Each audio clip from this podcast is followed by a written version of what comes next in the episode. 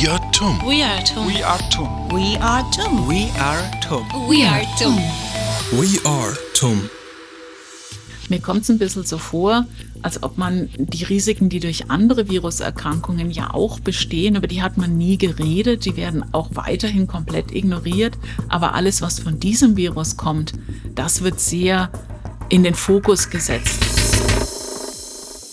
Die Frau, die Sie gerade gehört haben, das ist Ulrike Protzer. Sie ist Virologin und Professorin am Lehrstuhl für Virologie an der TU in München. Sie können sich vorstellen, die Zeit mit dem Coronavirus war für Ulrike Protzer als Virologin eine spannende Zeit. Wie viele ihrer Kolleginnen und Kollegen aus der ganzen Welt stand ihre Forschung plötzlich im Mittelpunkt. Jeder hat sich auf einmal für Virologie interessiert. Wie sah ihre Arbeit während der Corona-Zeit aus? Wozu hat sie geforscht? Darüber reden wir gleich mit ihr. Willkommen zu We Are TUM, dem Podcast von und für die TU München. Mein Name ist Matthias Kirsch und ich werde Sie durch diesen Podcast begleiten. Die TU München ist in den vergangenen Jahrzehnten zu einer der größten Universitäten Deutschlands geworden, mit rund 45.000 Studierenden und mehr als 11.000 Mitarbeitenden. Da kann man schon mal den Überblick darüber verlieren, was eigentlich an so einer Universität alles geforscht wird. Deswegen stellen wir Ihnen in Zukunft an dieser Stelle alle sechs Wochen die Menschen vor, die an der TU arbeiten und studieren. Wir sprechen über Forschungserkenntnisse, über herausragende Abschlussarbeiten, aber auch über die kleinen Dinge und die wichtigen Menschen im Hintergrund, die die Uni im Alltag am Laufen halten. Was Sie in dieser, der ersten Folge von Viatum erwartet, das erzählt Ihnen jetzt der TU-Präsident Thomas Hofmann.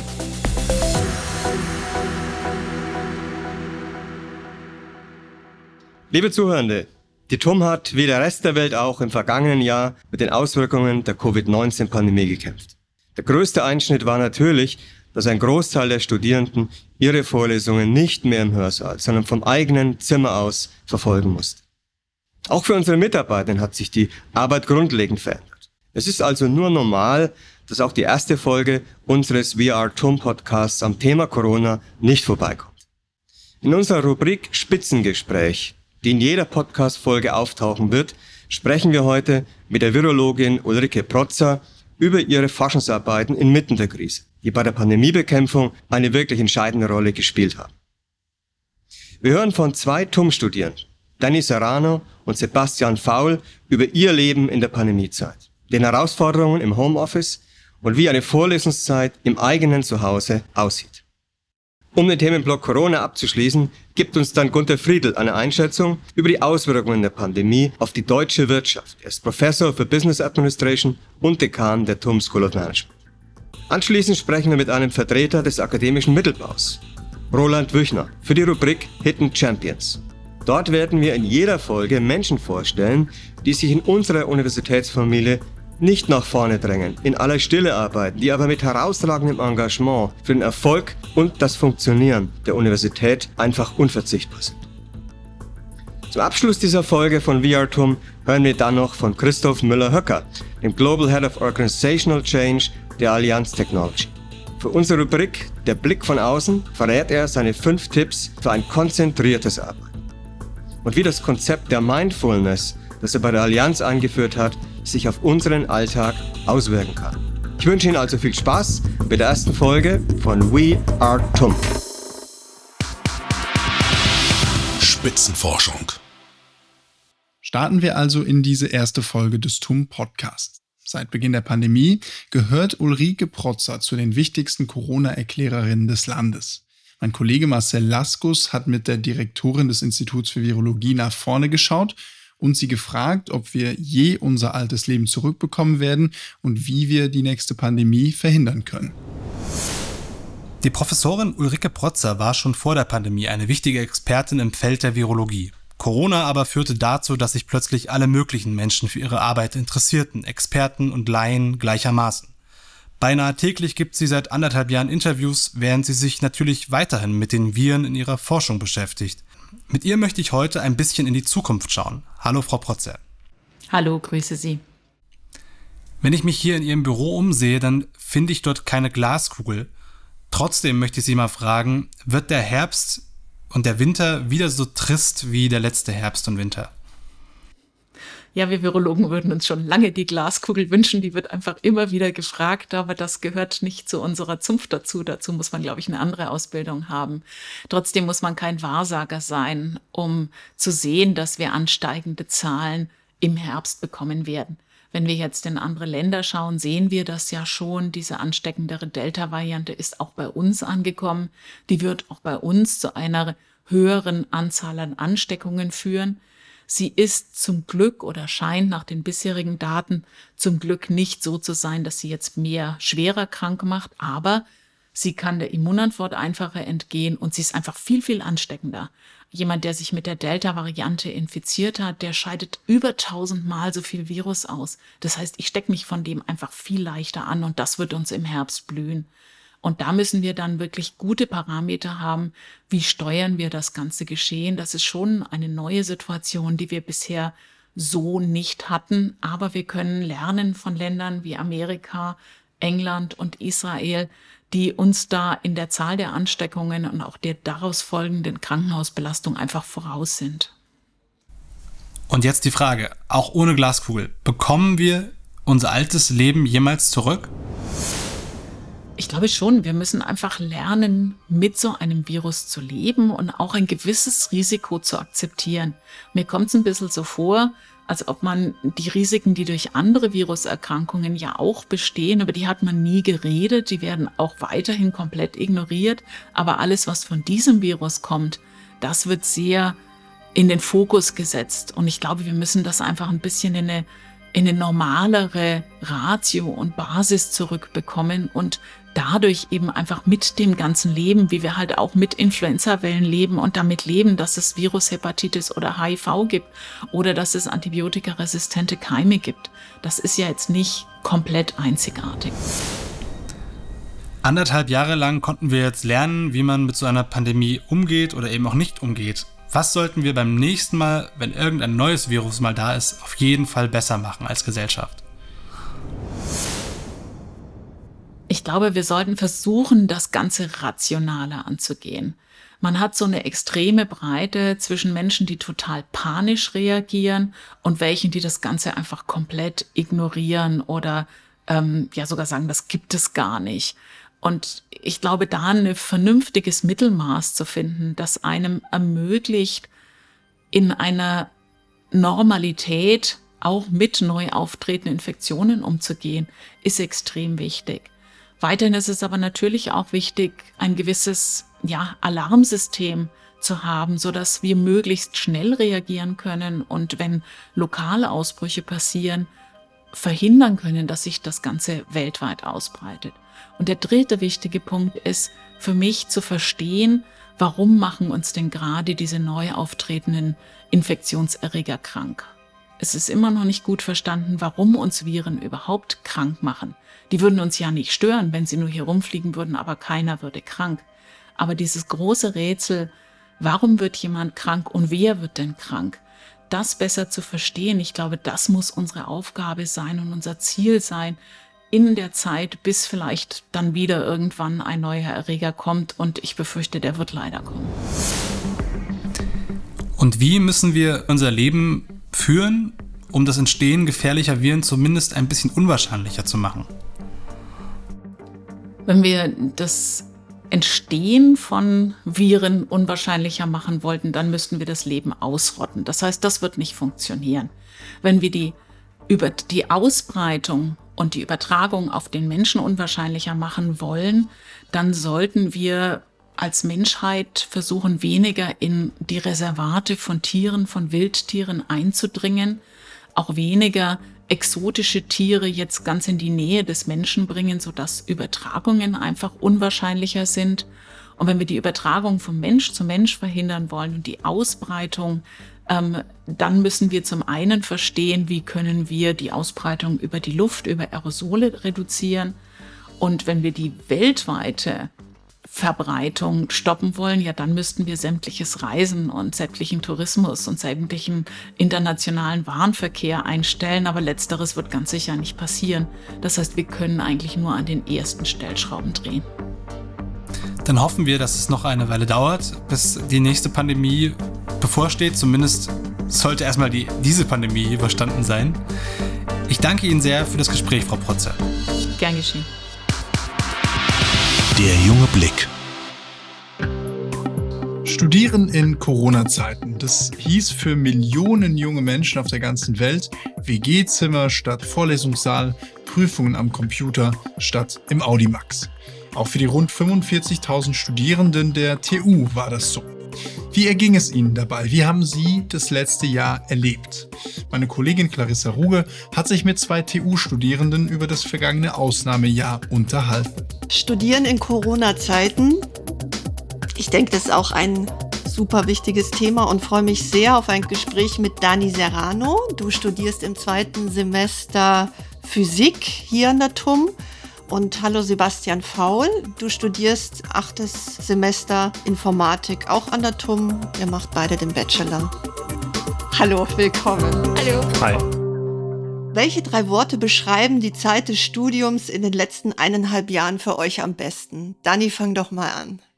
Neuigkeit, überraschend und Corona. Sebastian? Ich würde sagen, anstrengend, chaotisch und ein bisschen einsam. Das glaube ich. Okay, jetzt analysieren wir ganz kurz. Fangen wir mit dir an, Dani. Also du hast gesagt, neu. Neu, überraschend und Corona. Okay, neu überraschend klingt ja auch ein bisschen positiv, oder? Würdest du das so sagen, oder? Ja, also ich meine, man hat immer gute und schlechte Überraschungen, wenn man über eine Überraschung spricht. Und für mich war, also ich komme halt aus Mexiko und das Ganze war für mich neu, hier in München einzuziehen. Und deswegen war das auch eine Überraschung und auch, dass ich nicht an der Uni dürfte. Und hast du das Gefühl, Überraschung, ja, du hast es im Griff oder hast du irgendwie das Gefühl, oh Gott, irgendwie es ist so schwierig. Wie ist es im zweiten Semester zu studieren und alles ist anders, wie man es sich vorgestellt hat? Es ist äh, interessant, würde ich sagen, weil man sieht alle, also die Kommilitonen, die in einem oberen Fachsemester sind, die erzählen so, ja, in meinem ersten Semester habe ich das und das gemacht und das kann ich leider nicht machen. und wie ich glaube, wir die, also ersten, zweite Semester, die in Corona angefangen haben, haben jetzt so ein anderes Studienbeginn erlebt, die die anderen nicht haben. Und deswegen ist unsere, unser Studium für uns mit Corona normal, was für die anderen äh, nicht normal ist. ja, das glaube ich auch. Sebastian, sag du noch mal kurz die drei Wörter, die dir gleich in den Kopf schossen. Meine drei Wörter waren chaotisch, anstrengend und äh, einsam. Dann führ's auch mal aus. Ja, ich kenne ja das Studium vor Corona-Zeiten, äh, wo einfach immer Party war, immer irgendwo hat man wen getroffen, äh, man geht gemeinsam in Vorlesungen, man holt sich auf dem gar nichts ein Bier und setzt sich in die Vorlesung. Es ist, äh, es ist wirklich alles andere als, als schön aktuell zu studieren, wenn man das, das Studium davor äh, kennengelernt hat. Ja, eben wie gesagt, die, die Interaktionen mit anderen Kommilitonen fehlen. Man lernt auch nicht einfach so auf die Schnelle mal jemanden kennen, äh, weil in den Übungen keiner macht seine Kamera an, jeder tippt nur im Chat rum, keiner spricht. Das, äh, ich weiß nicht, das ist ein bisschen traurig. Du hast jetzt die, ich sag jetzt mal, die, die soziale Komponente sehr treffend beschrieben, aber gibt es so eine Lernkurve oder Komponente, die du auch mir beschreiben könntest, wie das ist, in Corona-Zeiten zu studieren? Ja, es ist, es ist unterschiedlich. Also zum einen hat man natürlich mehr Zeit zum Lernen, weil man muss nicht in der U-Bahn sitzen und hin und her fahren, man hat keine Ablenkung durch Partys oder durch, durch Freunde etc. Auf der anderen Seite ist eben auch genau diese Ablenkung äh, ein, ein guter Ausgleich, um, um eben die, die Last des Studiums, die, die mentale Belastung äh, auch so ein bisschen, bisschen auszugleichen. Und äh, wenn die Komponente wegbricht, dann äh, fehlt eben auch einiges an Motivation, äh, sich fürs Studium wieder aufzuraffen und wieder früh morgens aufzustehen, sich an den Schreibtisch zu setzen und den, den kompletten Tagesablauf wieder am, am Schreibtisch zu verbringen und sonst nichts anderes zu sehen. Ja, das verstehe ich. Ähm, Jetzt äh, steht, seid ihr hier zu zweit, aber hoffentlich ja auch stellvertretend für viele andere. Jetzt ist meine Folgefrage, machen wir gleich weiter mit Sebastian und dann kommen wir zu dir, Dani. Ähm, deine Kommilitonen, hast du so das Gefühl, denen geht's genauso? Oder gibt's auch, ja, kannst du das kurz beschreiben? Oder gibt's auch viele, denen es noch schlechter geht, die jetzt echt ein Problem haben? Es gibt bestimmt noch viele, denen es schlechter geht. Ich meine, ich bin relativ breit aufgestellt, äh, meinen Kommilitonen. Ich habe verschiedene Freundeskreise, wo, wo sich wirklich äh, regelmäßig Leute finden, mit denen man was gemeinsam machen kann, abends ein Online-Spieleabend oder so oder auch durch die Fachschaft. Äh, ich meine, die Fachschaft Mathe, Physik, Informatik ist ja da auch äh, sehr aktiv, was Online-Spieleabend etc. angeht. Aber ich glaube, äh, jemand, der jetzt halt nicht irgendwie so das kennengelernt hat und auch schon Kontakte aufgebaut hat und zum Beispiel frisch an die Uni gekommen ist, und dann äh, einfach nur daheim sitzt, wenig von seinen Kommilitonen hört, wenig Leute kennenlernt, das für denjenigen dann auch sehr anstrengend ist. Danke. Dani, wie ist es? Du bist ja quasi die, die zitiert wurde Anfang der Semester. Ja. Hast du Kontakt? Wie machst du das gerade? Also am Anfang des Semesters äh, bin ich irgendwie auf ein, eine WhatsApp-Gruppe von meinen Kommilitonen gekommen. Da Dadurch habe ich einige Leute kennengelernt, aber den Kontakt ist halt nicht so eng, weil alles ist durch Zoom und wir treffen uns und alles, aber man hat nie das Gefühl, die Leute wirklich zu kennen, weil man sieht immer halt die Kamera und man hat, man verliert diesen Kontakt, das man äh, eigentlich haben wollte, wenn man äh, das Studium äh, beginnt, wo alle genauso verloren sind wie eins, wie die Person, also wie ich zum Beispiel. Wie motivierst du dich? Äh, Für Studium jetzt auch. Puh.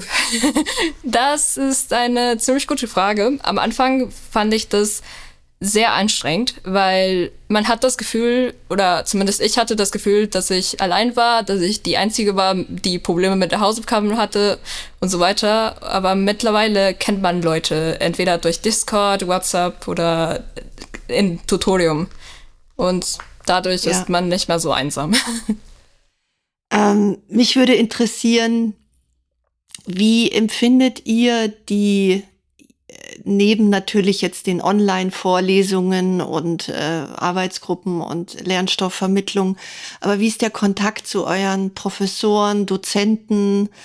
Dani. Also ich finde, der Kontakt zu, also zumindest die Dozentin in der Physik-Fachschaft äh, ist ziemlich gut. Äh, weil wenn man Fragen hat, bezogen auf eine Vorlesung oder irgendwie was im Skript findet, was nicht ganz passt oder irgendwie sowas in der Art, man kann immer die Dozentin fragen und die antworten oder korrigieren halt diese Fehler. Und das finde ich gut. Sebastian? Ja, bei uns ist das ein bisschen komplizierter. Ich bin ja an der Informatik. Wir haben viel zu viele Studierende. Äh, da ist es sehr, äh, vor allem für, für die Tutoren und für die Professoren sehr anstrengend, individuell Fragen zu beantworten. Das wird bei uns meistens mit so einem relativ größeren Forum dann gelöst, wo dann auch Studierende antworten können, wo Tutoren antworten können, etc. Das funktioniert eigentlich ganz gut. Ähm, ja, die individuelle Betreuung von dem Professor ist da ein bisschen, fällt da ein bisschen unter den Tisch. Jetzt sind wir schon fast am Ende, aber wenn ihr jetzt Klar, es ist alles so schwierig und ja auch für die TUM und deren äh, Personal eine Riesenumstellung. Aber wenn ihr jetzt einen Rat geben könntet, was, Sebastian, würdest du sagen zu dein, deiner Fachschaft oder deinen Dozenten oder Professoren, was man jetzt noch verbessern könnte, was auch realistisch ist? Ähm, ja. Ich weiß nicht, einfach, einfach mehr Kontakt zu den Studierenden suchen, äh, auch, auch mal auf die WWchen hören, die mancher Studierende hat ja, vielleicht, vielleicht nicht immer nur in kurzfristigen Schritten planen, sondern auch vielleicht ein bisschen langfristiger. Nicht nur so immer nur fürs nächste Semester oder für die nächsten zwei Semester. Gut, jetzt mit Corona ist das gerade ein bisschen schwierig, aber in Zukunft, wenn wieder kein Corona mehr ist, mal ein bisschen längerfristig planen. Vielleicht auch mal so drei Jahre im Voraus. Danke. Und du, was würdest du für einen Tipp geben, was man noch verbessern könnte? Äh, also was man noch verbessern könnte, ist vielleicht die, also wie wir, die Studierende, halt die Vorlesungen bekommen. Weil für manchen von uns ist das ein bisschen schwer, halt de, den ganzen Tag zu sitzen und die Vorlesungen uns zu schauen, weil man, wenn die nicht live stattfinden, oder zumindest ist das für mich mein Problem. Du bist ja jetzt schon länger dabei. Ähm, hast du jetzt irgendwie Kommilitonen, die wirklich ein Problem haben, also wo die Eltern eben nicht äh, dann sagen, okay, wir unterstützen dich stärker als sonst, du kannst keinen Nebenjob machen? Ich kenne tatsächlich jemanden, der, äh, der kriegt jetzt Geld von seinem Onkel, weil das Geld von seinen Eltern nicht mehr reicht. Äh, BAföG an sich reicht auch nicht. Ähm, ja. ja. ja. dem, dem geht es schon schlecht. Ein wichtiger Aspekt, okay. Ähm, Abschlussfrage, worauf ähm, freut ihr euch am meisten, wenn jetzt Corona, wenn wir die Herdenimmunität erhalten oder schaffen? Was werdet ihr als erstes tun, Dani? Den Studentenleben erleben, was ich bisher nicht erleben konnte. Sebastian? Ja, mich mit ganz, ganz vielen Freunden treffen, äh, eine große Party oder so feiern, ich weiß es nicht. Okay. Wieder, wieder beisammen sein, einfach, einfach, ja, soziale Kontakte pflegen. Wunderbar, aber trotzdem danke für den kurzen Einblick. Super, vielen Dank. Ciao. Gerne. Gerne.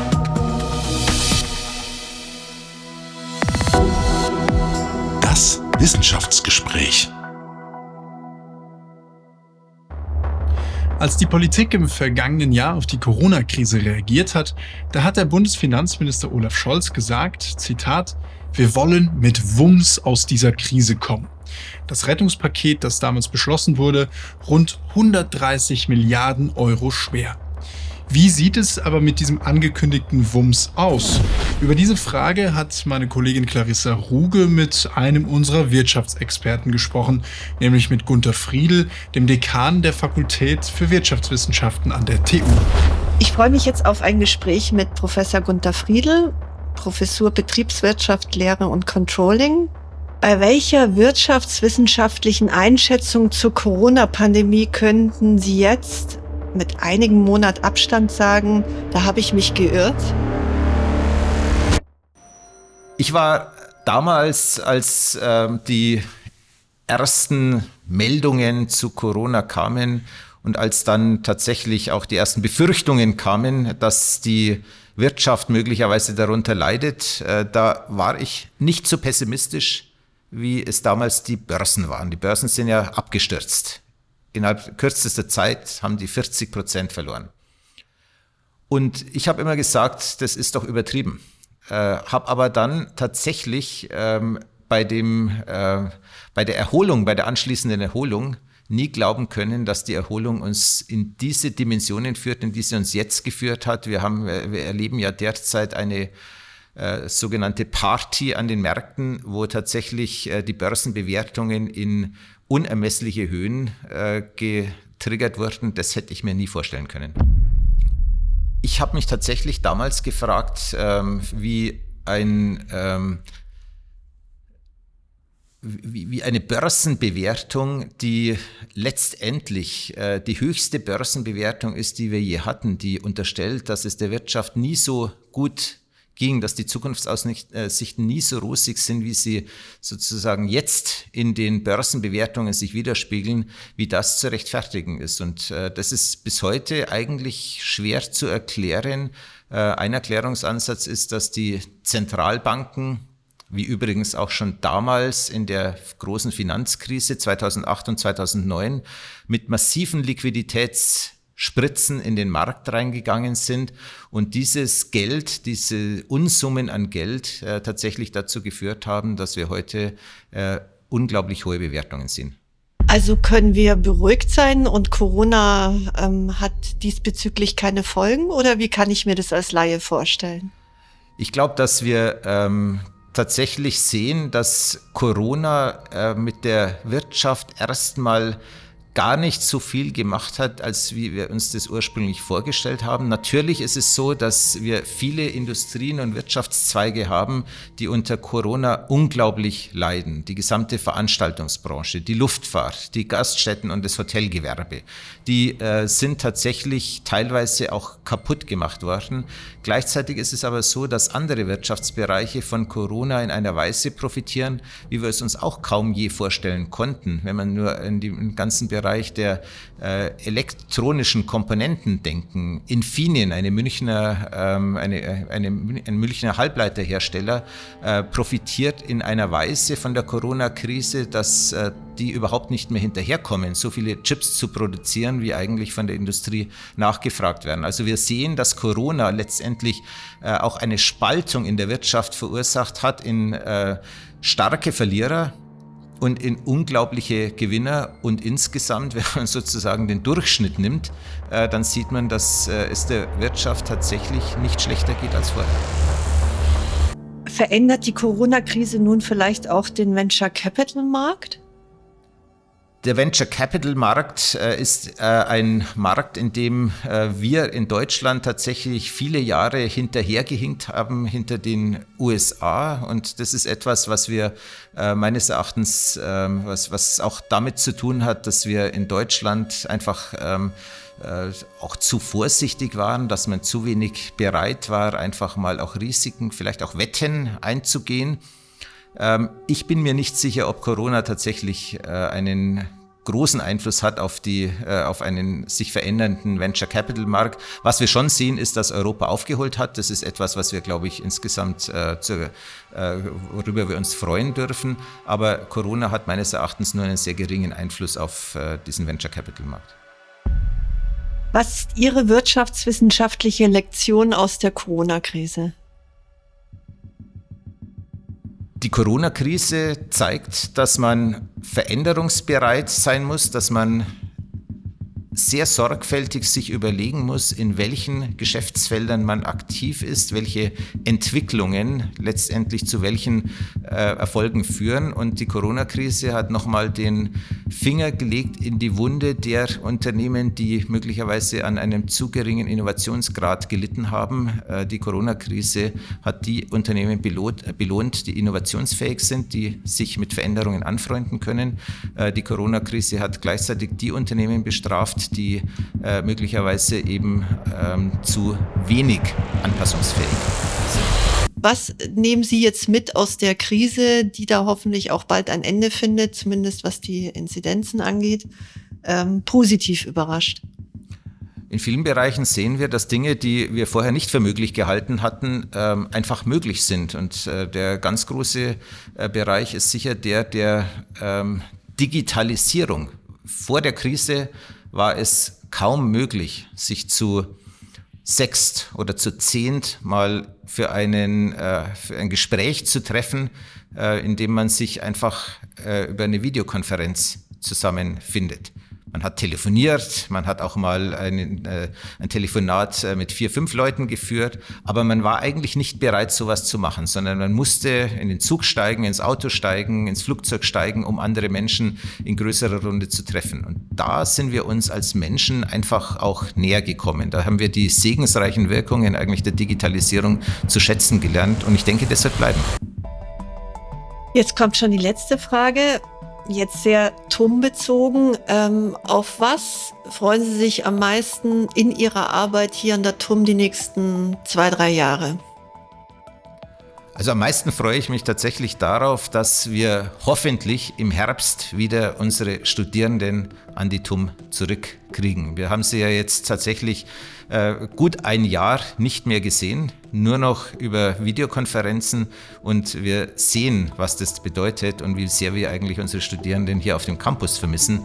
Ähm, sie zurückzuhaben, mit den Studierenden wieder gemeinsam diskutieren zu können, das wird schön. Danke. Hidden Champion. Dass die TU München für Spitzenforschung steht, das ist ja bekannt. Es ist ja diese Forschung immerhin, die schließlich Studierende aus aller Welt nach München zieht. Doch möglich gemacht wird all das auch von Menschen, die man hinter den Kulissen nicht immer sieht. Um diese Hidden Champions wird es in dieser Rubrik gehen. Den Anfang macht Roland Wüchner. Er ist Privatdozent für Statik an der TUM und damit ein Vertreter des akademischen Mittelbaus.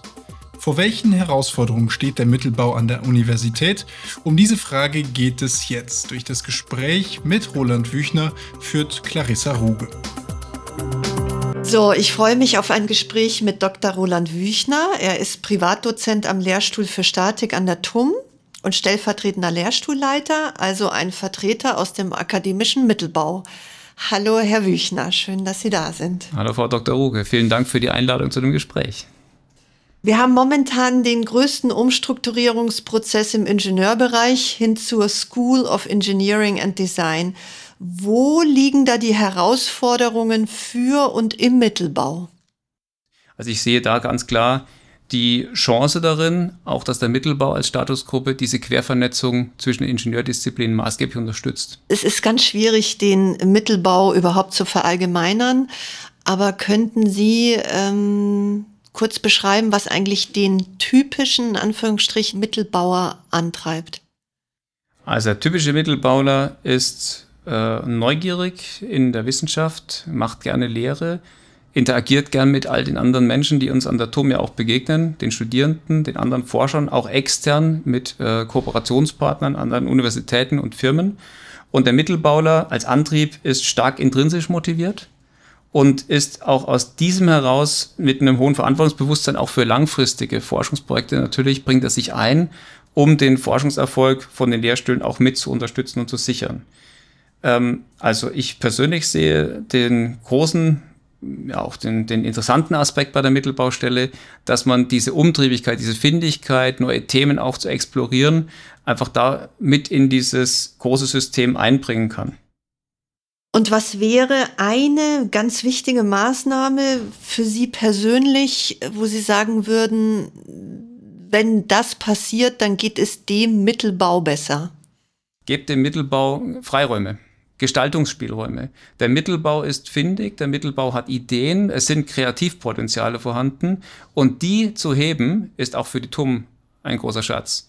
Und ich könnte mir gut vorstellen, dass die wesentliche Maßnahme ist, einfach den Mittelbau wertschätzend mit einzubinden und auch damit die Erfahrungen mit zu erschließen. Wie könnte man die Randbedingungen im Arbeitsalltag verbessern?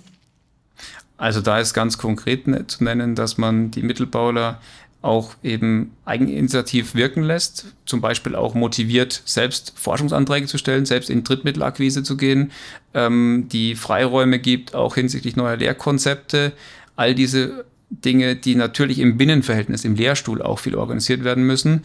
Denn ein Mittelbauler ist ja typischerweise auch einer Organisationseinheit, einem Lehrstuhl zugeordnet. Und da äh, alles, was die Synergie zwischen den leitenden Professoren und den Mittelbaulern unterstützt, ist perfekt. Und damit können wir auch dann die Potenziale im Mittelbau perfekt heben. Da wären wir, glaube ich, ähm, jetzt gleich bei Ihrer persönlichen Biografie oder Ihrem persönlichen Werdegang. Sie gehen im Herbst ähm, als berufen als Professor nach Braunschweig. Können Sie oder wollen Sie dazu was sagen? Ja, das ist ein interessanter Aspekt jetzt gerade mit diesem äh, Thema, wo entwickelt sich der Mittelbau hin, was treibt den Mittelbau an. Ähm, ich habe festgestellt, dass ich an der TUM halt an einer Grenze angekommen bin, die äh, mir jetzt gewisse weitere Dinge auch verwehrt. Ich kann mich zum Beispiel auch nicht hier in der TUM bewerben, obwohl ich die TUM eigentlich ein wahnsinnig tolles Arbeitsumfeld empfinde. Es ist eine tolle Umgebung, wir haben wahnsinnig tolle Möglichkeiten hier zu wirken, super Ausstattung. Ähm, aber das Stichwort war Hausberufung. Äh, nachdem ich hier keine Möglichkeiten sehe, habe ich dann mich ähm, schweren Herzens entschlossen, auch mich wegzubewerben, was jetzt dann auch final geklappt hat.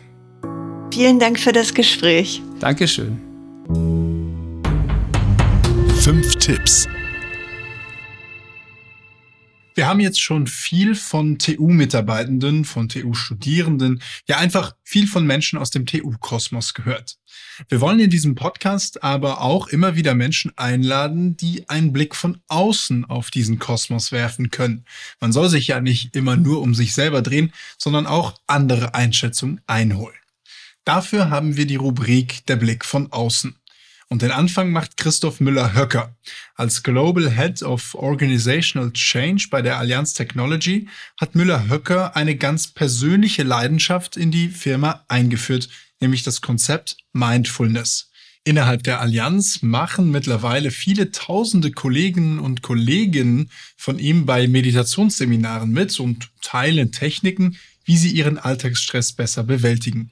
Ich freue mich sehr, Christoph Müller-Höcker hier in unserem Podcast begrüßen zu dürfen. Hallo. Hallo, Herr Kirsch. Hallo. Grüße Sie. Ähm, die Frage vielleicht, warum reden wir mit Christoph Müller-Höcker? Ja, in seiner Rolle als Head of Organizational Change bei der Allianz Technology hat ähm, Christoph Müller-Höcker das Konzept Mindfulness eingebracht. Bevor wir zu den konkreten fünf Tipps kommen, vielleicht einmal kurz, äh, können Sie uns das erklären? Ähm, wie kam es dazu, dass Sie das Thema Mindfulness eingebracht haben bei der Allianz und was war der Hintergedanke? Ja, vielen Dank äh, für die Frage, Herr Kirsch. Also, es ist jetzt schon ein paar Jahre her, ähm, aber ich hatte selber so ein bisschen das Gefühl, dass ähm, die Dynamik, die bei uns in, in der ja, Gesellschaft als auch in den Unternehmen herrscht, dass da immer ein höherer Druck auf den Einzelnen herrscht, als auch ähm, sehr viel Bewegung da ist und viele Eindrücke auf uns äh, niederprasseln und die Herausforderung bei dem Einzelnen ist, damit umzugehen. Und ähm, da bin ich selber auf äh, ja, Mindfulness gestoßen, habe einen Kurs gemacht und war fasziniert über die Wirkung und auch des natürlichen Zugang für uns Menschen, weil das Ganze auch einfach auf Neuroscience basiert, wo man wir dann ins Zentrum ähm, kommen können durch einfache Übungen. Und das hat mich so fasziniert und bewegt, dass ich gesagt habe, das würde ich gern in unsere Firma einbringen. Und das ist einfach dann wahnsinnig gut angekommen und so hat dann eins äh, zum anderen gegeben. Ja, mittlerweile ähm, sind ja sehr viele Leute auch bei der Allianz schon dabei, die, die immer wieder bei den Seminaren und bei den Kursen zu Mindfulness und Meditation da äh, mitmachen, ne? Mhm. Ja. Weil so viele Leute äh, auch bei der Allianz schon mitmachen bei diesem Thema, äh, haben wir mhm. Sie gebeten, fünf Tipps mitzubringen für unsere Hörerinnen und Hörer. Ja. Ähm, deswegen überlasse ich Ihnen jetzt das Wort. Äh, welche fünf Tipps für ein aufmerksameres, konzentrierteres Arbeiten haben Sie denn mitgebracht für uns? Ja, ich habe mir da ein bisschen Gedanken gemacht und auch überlegt, was kann man denn einfach mal so machen, ohne viel äh, Vorwissen und so frei von der Leber. Das erste ist, würde ich nennen, magische Pause. Einfach mal innehalten, einen tiefen Ein- und Ausatmen nehmen, dabei sich darauf konzentrieren und dadurch entsteht schon ein Moment der Ruhe und sich dann einfach zu fragen, na, wie geht's mir eigentlich und was würde mir helfen? Und das kann ich einbauen überall. Das zweite wäre beispielsweise, äh, unser Gehirn freut sich, wenn es was Neues gibt. Das heißt, wenn man mal beim Arbeiten ist und da sitzt dass man einfach die Position wechselt. Einmal aufsteht, wieder zurückkommt, sich hinsetzt. Da war schon genug Abwechslung da, dass das Gehirn sagt, ach, da schütze ich wieder ein paar Aufmerksamkeit aus oder Hormone in dem Sinn und kann mich wieder besser konzentrieren.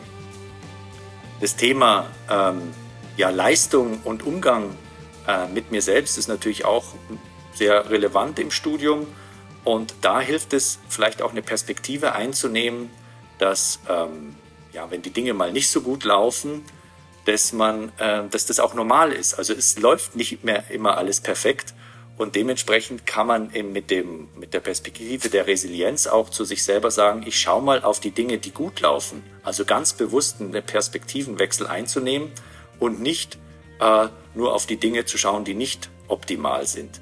Und da komme ich dann auch schon ähm, zum vierten Tipp, nämlich eine Haltung der Selbstfreundlichkeit im, ähm, im Englischen Self-Kindness, das Ganze nämlich zu sagen, ich behandle mich selber nicht immer mit dem inneren Kritiker, sondern so, wie ich einen Freund behandeln würde. Und durch, diese, durch dieses Offene und durch diese Freundlichkeit kann ich eigentlich deutlich besser wachsen. Und das zeigen auch Studien, als wenn ich immer mit großem Selbstbewusstsein äh, äh, mich selbst äh, konfrontiere.